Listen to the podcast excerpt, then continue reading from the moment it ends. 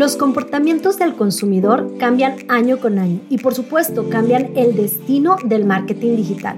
Por eso en este episodio estaremos comentando algunas de las tendencias más relevantes para el 2023 en cuanto al comportamiento de los consumidores que podrían estar impactando las decisiones de tu marca. Bienvenidos a Interconectados. Saúl, ¿qué te parece? ¿Cómo ves este año 2023 en cuanto al comportamiento de los consumidores? Hola Tere.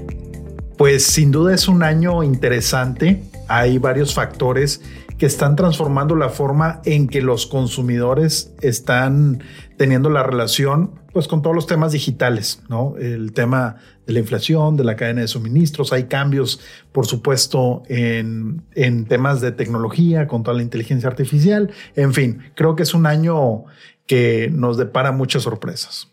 Bueno, pues eh, como bien lo dices, es un año que nos depara sorpresas y una de ellas es el crecimiento en el mercado de los videojuegos. Creo que desde hace tiempo hemos visto cómo los gamers han ido creciendo en número. En México hay aproximadamente 76.7 millones de videogamers y se estima que en el 2025 en México los ingresos generados por esta industria de los videojuegos ascienda a los 3.4 miles de millones de dólares. Por lo tanto, estamos hablando de un mercado que sigue en crecimiento y que tiene que ser aprovechado por las marcas. Y aunque México no está en los primeros lugares en cuanto a estos ingresos a través del mercado de los gamers, sí ocupa el lugar número 7. Y cuando hablamos de esto, pues hablamos de incluso los accesorios que eh, pueden usar para los videojuegos, software, hardware y todo lo que está involucrado en el mundo de los videojuegos.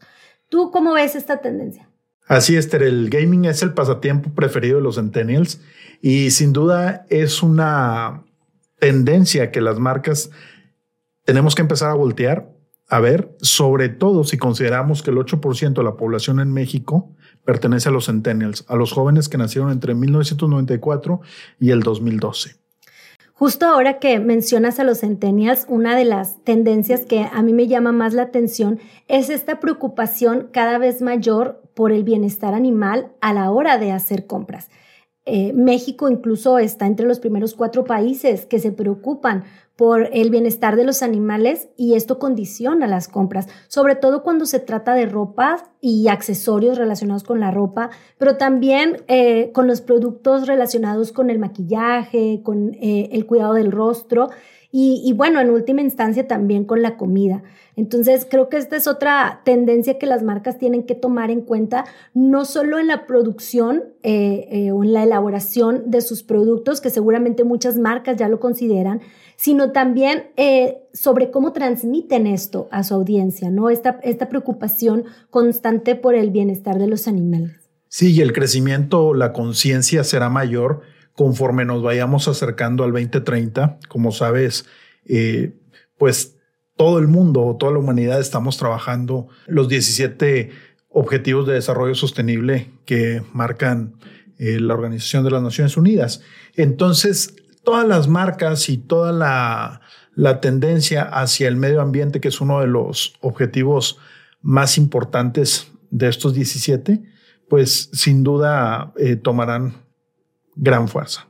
Y bueno, toda esta preocupación por, por temas medioambientales, por temas sociales, que como bien mencionas es a nivel eh, mundial, también se nota en el discurso de los influencers, que sin duda siguen teniendo una eh, gran importancia a la hora de tomar decisiones de compra, una importancia creciente en algunos sectores eh, México no está a lo mejor igual dentro de los países que más se deja llevar por los influencers a la hora de tomar decisiones de compra, pero hacia allá va la tendencia. Entonces es importante también que lo podamos considerar, sobre todo cuando se trata eh, de bebidas, de alimentos, los influencers siguen pesando mucho en la toma de decisiones y creo que ahí es importante para las marcas el que puedan eh, decidir con qué influencer quieren trabajar, ¿no? Que, que, puedan pensar en la especialización del influencer, porque, bueno, creo que estarás de acuerdo conmigo en que eh, la elección del influencer que va a representar tu marca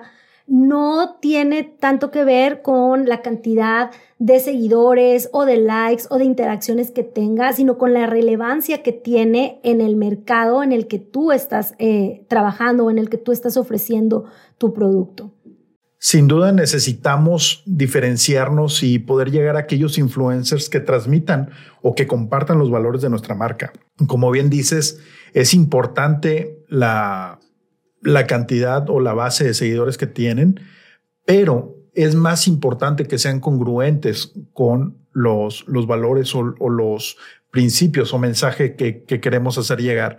Y hoy día tenemos la gran ventaja de que podemos trabajar no necesariamente con grandes influencers, sino apoyarnos de microinfluencers y llegar a nichos de mercado muy específicos. Bueno, y si consideramos que el 45% de los consumidores depende de las redes sociales, pues obviamente ahí tiene algo de peso el trabajo de los influencers y claro también de todas las publicaciones, de toda la interacción que se puede tener a través de, las redes sociales.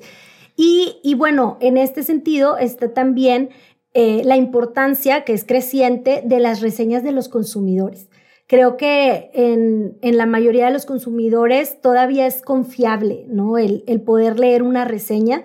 Además hay como cierto nivel de como de compañerismo o de camaradería en cuanto a las eh, reseñas, en tanto que el que escribe está pensando en, en hacer un bien al otro y el que lee las reseñas pues tiene como esa confianza, ¿no? En que un igual le está recomendando el producto y que en ese sentido puede ser confiable, ¿no?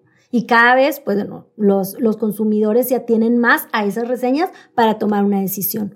Sí, de hecho, de ahí viene también el crecimiento del marketing eh, de influencers o bien del marketing nativo, que lo que se hace es que ya el influencer no genere un contenido específico para, para nuestra marca, sino que la marca eh, participe dentro del contenido del influencer y de esa forma eh, empujamos o, damos un mayor alcance al contenido eh, que está generando de forma más orgánica el influencer, porque como bien dices, ya con tanto contenido, con tanta información que hay, ya la realidad es que los consumidores no compran tan fácil los mensajes.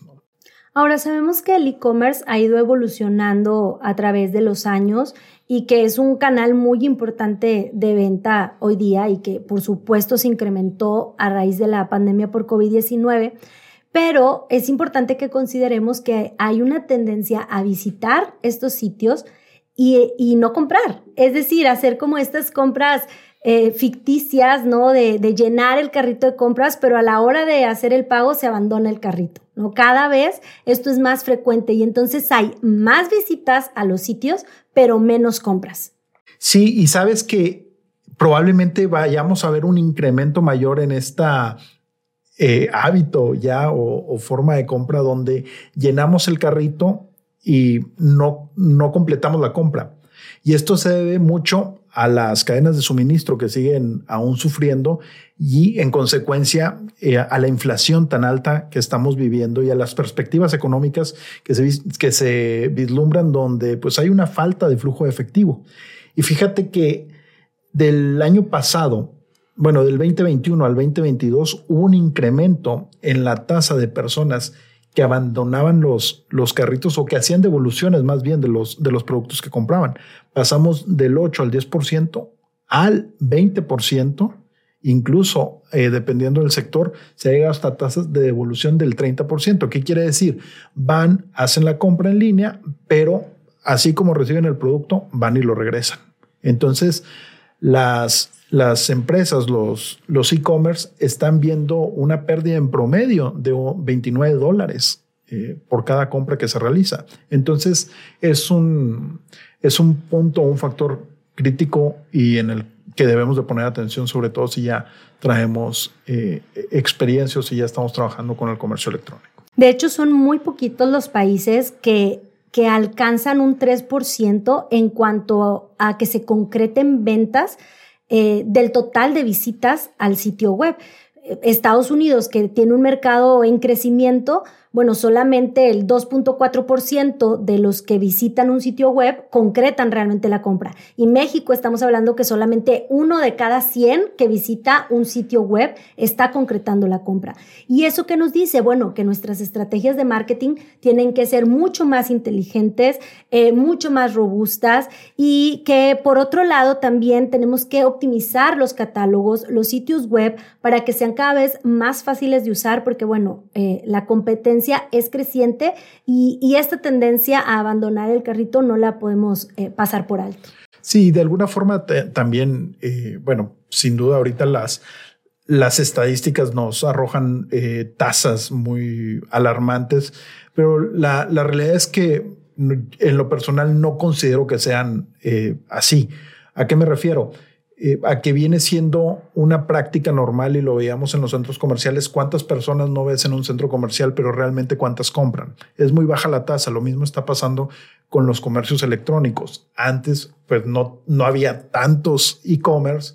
Entonces la gente también pues si bien visitaba sitios web, pero no, no plataformas de e-commerce como tal, ¿no? Entonces creo que de ahí la, la relación o esas tasas eh, que, que, traemos de conversión o de abandono o, o bien de no compra tan altas, ¿no?